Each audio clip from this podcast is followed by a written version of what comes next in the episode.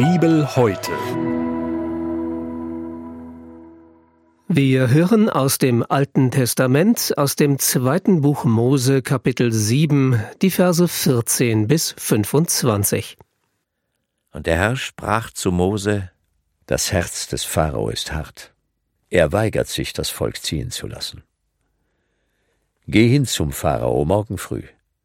Siehe, er wird ans Wasser gehen.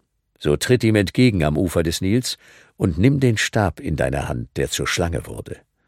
Und sprich zu ihm, Der Herr, der Gott der Hebräer, hat mich zu dir gesandt und dir sagen lassen, Lass mein Volk ziehen, dass es mir diene in der Wüste. Aber du hast bisher nicht hören wollen. Darum spricht der Herr, Daran sollst du erfahren, dass ich der Herr bin. Siehe, ich will mit dem Stabe, den ich in meiner Hand habe, auf das Wasser schlagen, das im Nil ist. Und es soll in Blut verwandelt werden, dass die Fische im Strom sterben und der Strom stinkt. Und die Ägypter wird es ekeln, das Wasser aus dem Nil zu trinken. Und der Herr sprach zu Mose, Sage Aaron, nimm deinen Stab und recke deine Hand aus über die Wasser in Ägypten über ihre Ströme und Kanäle und Sümpfe und über alle Wasserstellen, dass sie zu Blut werden.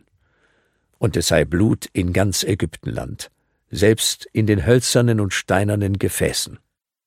Mose und Aaron taten, wie ihnen der Herr geboten hatte.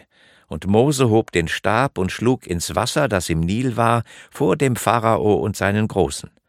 Und alles Wasser im Strom wurde in Blut verwandelt und die Fische im Strom starben, und der Strom wurde stinkend, so dass die Ägypter das Wasser aus dem Nil nicht trinken konnten, und es war Blut in ganz Ägyptenland.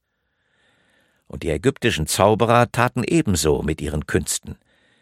So wurde das Herz des Pharao verstockt, und er hörte nicht auf Mose und Aaron, wie der Herr gesagt hatte. Und der Pharao wandte sich und ging heim und nahm's nicht zu Herzen. Aber alle Ägypter gruben am Nil entlang nach Wasser zum Trinken, denn das Wasser aus dem Strom konnten sie nicht trinken. Und das währte sieben Tage lang, nachdem der Herr den Strom geschlagen hatte. Das war der Bibeltext für den heutigen Tag, entnommen aus der großen Hörbibel mit freundlicher Genehmigung der Deutschen Bibelgesellschaft. Hier noch einmal die Bibelstelle im Alten Testament aus dem zweiten Buch Mose Kapitel 7, die Verse 14 bis 25. Gedanken dazu kommen jetzt von Benjamin Gies aus Kleve. Mit diesem Text beginnen die Plagen, die Gott über die Ägypter senden wird. Ich habe gefragt, Herr, was willst du mir damit sagen?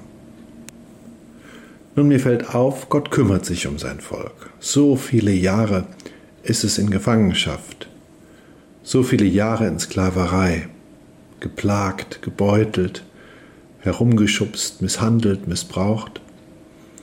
Und Gott hat das lange ausgehalten, beziehungsweise das Volk musste diesen Zustand lange ertragen so ist das manchmal auch in unserem Leben. Da ist ein Zustand, der alles andere als wünschenswert und segensreich ist, der am besten ganz schnell einer grundlegenden Änderung bedarf. Und dann betet der Mensch und betet und betet und er hört sich um, wie er besser beten oder fester glauben kann, damit sein Beten endlich die gewünschte Wirkung hat. Und der Mensch hört, er hört von Wundern auf Zeugnisse, in denen das Wirken und Handeln Gottes bezeugt wird. Dann betet er weiter und fleht und stellt am Ende doch fest, Gott hört nicht. Zumindest handelt er nicht. Der Mensch, vielleicht sind Sie es ja gerade, fragt sich, Herr, wo bist du? Warum handelst du nicht? Mache ich irgendwas falsch? Bete ich nicht richtig? Oder glaube ich nicht genug? Ja, der Mensch, er kann schon manches Mal verzweifeln und auch zweifeln an Gott und an seinem Handeln. Aber Gott war bei dem Volk die ganze Zeit. Er sah und hält aus und hält fest inmitten der Not. Handeln Gottes ist nicht am Ende eines Gebetsprozesses ein Wunder zu erleben. Das wäre viel zu kurz gegriffen. Handeln Gottes geschieht inmitten meines Elends, meiner Sorgen, meiner Not. Gott handelt, indem er trägt, indem er da ist, tröstet, indem er meinen Glauben läutert. Aber Gott sei Dank hört Gott das Gebet doch. Im zweiten Buch Mose, im Kapitel 3, Vers 7 steht, und der Herr sprach, ich habe das Elend meines Volks in Ägypten gesehen, und ihr Geschrei über ihre Bedränger habe ich gehört. Ich habe ihre Leiden erkannt. Gott beginnt einen Prozess der Hilfe. Und jetzt kommt Gott der Herr. Jetzt hält er nicht nur die Hand und führt in der Not, jetzt nimmt er die Hand des Volkes und beginnt sie aus der Not zu führen. Vertrauen Sie immer wieder darauf, dass Gott Sie nicht im Stich lässt. Vielleicht wirkt und handelt er nicht immer so, wie wir uns das wünschen, aber er handelt. Er kommt und er weiß den Ausweg. Weiß ich den Weg auch nicht, du weißt ihn wohl. Das macht die Seele still und friedevoll. Ist doch umsonst, dass ich mich sorgend mühe, dass ängstlich schlägt mein Herz, sei es spät, sei es früh, so schrieb Hedwig von Rädern 1901. Das Problem mag groß und schwierig sein, das war der Pharao auch, aber Gott ist immer noch größer. Ich muss zugeben, dass ich ganz froh darüber bin, dass Gott nicht so mit mir umgeht, wie er damals mit dem Pharao umging. Sein Herz war hart, meines ist es dann und wann ebenfalls. Der Pharao hatte sich gegen Gott aufgelehnt, das schaffe ich auch ganz gut, nicht das zu tun, was Gott eigentlich von mir will. Jetzt könnte ich sagen, naja, der Pharao hat ein Volk geknechtet, meine Schuld ist wesentlich kleiner. Im Vergleich schneiden wir, was die Schuldfrage angeht, meist besser ab als der andere. Aber wenn ich ehrlich bin, ich bin ja auch schuldig. Nein, ich habe keinen Menschen als Sklaven gehalten, aber meiner Frau gegenüber war ich nicht immer fair. Manchmal ungerecht, ungehalten, lieblos. meinen Kindern gegenüber war ich ebenfalls nicht nur der geduldige und sanftmütige Vater. Und als Gemeindepastor war ich den Gemeindegliedern nicht immer nur der gute, treusorgende Hirte, sondern mitunter ungeduldig und streitbar oder unversöhnlich. Wenn ich also ehrlich bin, hätte ich auch ein Gericht verdient, so wie der Pharao damals. Und dann erinnere ich mich an Jesus.